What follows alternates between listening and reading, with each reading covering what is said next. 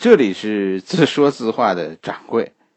今天我们播芈月一招手的第二回，芈月的身世。我，真的，我跟你说，我是不知道芈月啊还和春申君招过手。我的天，这个《芈月传》让我现在觉得很难办。电视剧呢，今天播了两集。有关芈月身世的话题，但其实我只能说，今天这两集里啊，我我真的是找不到什么历史依据。历史上，芈月是个什么来历呢？其实历史中的芈月呀，是四个字：一无所知。一切关于芈月的都是推测。芈月的身世，芈月的出身很神秘。首先，咱们说说芈月和楚国有关，其实是因为他姓芈，芈是楚国的国姓，他姓芈。但你说姓芈的就一定是楚国人吗？实际上，芈月是不是楚国人，我们并不知道。只是说，从后来啊看啊，这个芈月坑楚国人下手特别狠。我们因此推测，这个姓芈的小姑娘啊，可能在楚国受过委屈，她是来报仇的。关于芈月的父母是谁，历史上也没有记录，是吧？有说法说，芈月的亲生父亲是是昭氏，因为芈月的儿子呢是将来叫秦昭襄王。这里有个“昭”字，昭氏是楚国的三大贵族之一，是吧？咱们讲这个楚汉，前两天讲的时候，楚虽三户，亡秦必楚。这楚虽三户，这三户就是屈氏、昭氏、景氏。这是楚国的三大贵族姓氏，但他们都是姓芈，芈姓屈氏，芈姓昭氏，芈姓景氏。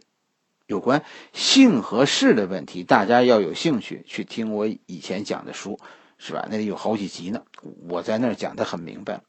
你要是搞明白说姓和氏的不同，就这个电视剧《芈月传》，你就挑错去吧。好多呢。另一个有关呃芈月身世的猜测的依据是什么呢？就是芈月的兄弟。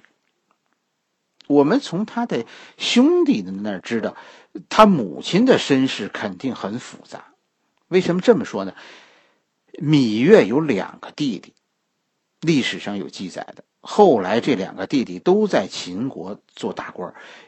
有趣的是啊，史书上说芈月的大弟弟啊叫魏冉，而芈月的二弟弟叫芈戎。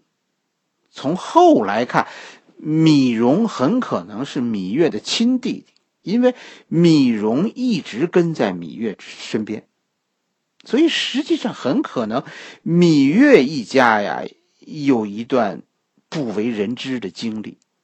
很可能他们有在西北生活的经历，就是那种呃草原民族抢亲那种事情，可能发生在米家。为什么是这么说？中间这个弟弟是让人觉得很困惑的话题，特别是如果芈月和芈戎是亲姐弟，那中间这个魏冉就就反正说不清了。想必啊，这个问题也让剧作家也是遇到了难题。所以你看，在这个电视剧当中，是把这个芈月定义为大姐，是吧？他把芈戎定义为老二，而把魏冉定义为老三。但历史上的记载，其实你看，芈月确实是大姐，但魏冉是老二，而芈戎是老三。我其实心里是认为。芈月不应该是楚王的女儿，甚至于她也不会是楚国的贵族。他们一家呀是在草原生活的，这和后来他作为车渠国进奉给秦王的女人就就很说得通。她本身就是草原人。我现在心里啊是等着看，说这电视剧怎么把芈月最后弄到车迟国去，就车渠国去，不是车迟国，这是车渠国，是吧？看芈月怎么最后去车渠国的，因为车渠国和楚国这中间隔着秦国呢。我是觉得，这需要一个很有想象力的方案。这个问题大家也可以关注。因为看到这时候，我其实觉得没招了，编不下去了。我觉得，咱们再说说这个电视剧里的这个秦国，方中信啊，显然老了点他演这个秦惠文王，秦惠文王继位的时候，我们知道他二十岁不到，对吧？就你看到杀商鞅的时候的那个。那个秦王，那个秦王应该十九岁，方中信一个奔六十岁的老头子演十九岁的秦王，这是个挑战。这个《芈月传》电视剧《芈月传》是从商鞅说起，实际上，呃，我的理解是要交代这个男主角方中信演的这个这个秦惠文王。其实电视剧里啊。在介绍秦惠文王的时候说错了，秦惠文王确实是秦国的第一王，但他上台的时候他是公，秦国那个时候不是王，是公爵，周天子的公爵。后来秦惠文王执政的中期，秦国才称王的，这才是秦惠文王。电视剧里称他为秦惠文王，这个王称早了。一开始呢，秦惠文从秦惠文王杀商鞅说起。这商鞅的故事，咱们在咱们在这个《廉颇传》里讲过了，是吧？这里有个五马分尸的血腥场面。其实五马分尸啊，不是五匹马这么拉，是两匹两匹拉，是不是一次？是拉四次。是是说一共五匹马，但每次都是只有两匹马使劲儿拉四次把人肢解，从比那个电视剧上的场面啊，其实还要血腥。你注意电视剧为什么那个秦王说说他老师的鼻子如何如何呢？你注意到了吗？这里有个故事，他电视剧里没交代，我给你讲讲。秦惠文王的老爸是秦孝公，秦孝公就是秦孝公找这个商鞅来变法的，但这个商鞅的变法呢，让贵族们不高兴，于是贵族们就撺掇着当时年轻的太子闹事。太子一闹事呢，这商鞅就很难办了，怎么办这事儿？商鞅这个人也挺绝的，他没处罚太子，而是说。太子不懂事啊，是太子老师的错误。于是让人割了太子老师的鼻子。电视剧里那个老师那不带个金鼻子，实际他没鼻子，让商鞅割了，就是就是这么回事。秦王其实历史上不是为了给老师报仇才杀商鞅的。商鞅变法最大的受益者是秦王，但是太急了。商鞅得罪了太多人，秦国的贵族后来要造反。秦王这爷儿俩，秦惠文王的老爸秦孝公是靠装糊涂糊弄贵族，他儿子呢，他儿子糊弄贵族的手段叫登峰造极。就这个秦惠文王杀了商鞅，却沿用了商鞅的改革，秦国由此强大。就这一段有兴趣的，还是啊，我推荐大家去听我的那个《廉颇传》头几回，我自以为讲的很清楚。这部电视剧，我觉得可能啊，我这么认为，在准备上可能有点，是不是有点仓促了？因为这这不是像他们说的，说这是一部历史剧，这是一部古装现代剧，毛病很多。不过，这可能也是一个重要的看点，是吧？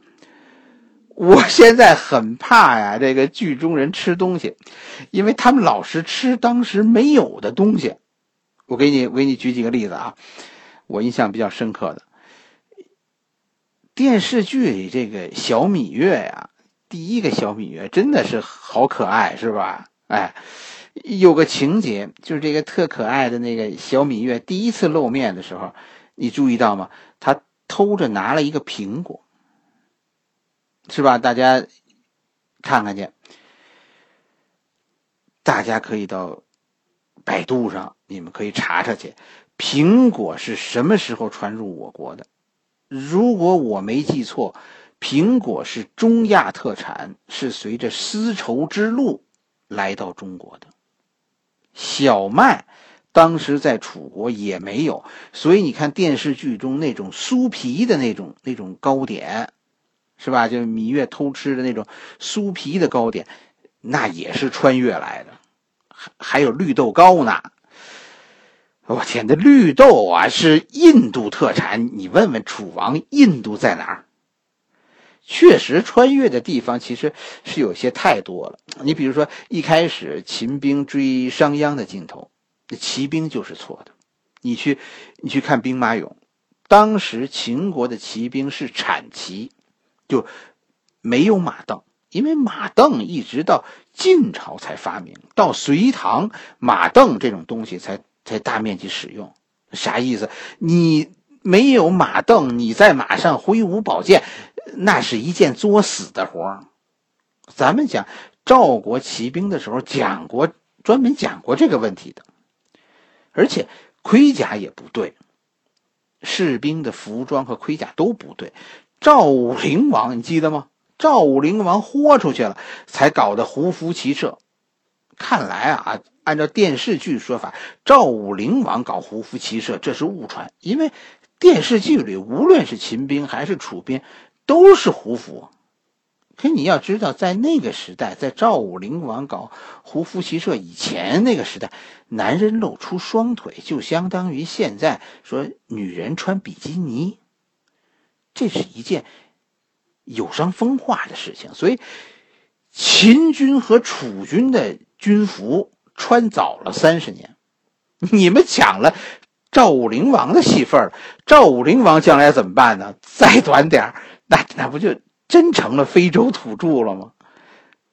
我很想看以后怎么讲赵武灵王胡服骑射这一段楚国士兵那个时候都是长袍，要过膝盖的。还有穿越的地儿，我又想起一个，就是就是那个阉割的问题。楚威后拿那个事儿吓唬女医，你记得吗？这是对楚国人权状况的污蔑。这个高招是汉朝人想出来的，现在栽给楚国，不厚道，是吧？当时那种手术啊，是一种刑法，是是朝廷里决定，然后到监狱里执行的。说你自己家搞一个，这这太嚣张了。到了汉朝，实际上才有宦官；到唐朝，才称为太监。当时真的，我跟你说，楚国应该没那个。堂妹，你看吧，还有一个，就那个关兴的那个人。是吧？一开始说说说，发现说有流星过，那个那个唐唐妹历史上是武将啊。现在你把他搞瞎了眼，我们等着瞧。以后有他的戏份啊，他将来得有特异功能，把被挖出去的眼珠子再长回来。因为历史上他还得带着军队打仗呢。这个这个黄歇。是吧？也不应该出现。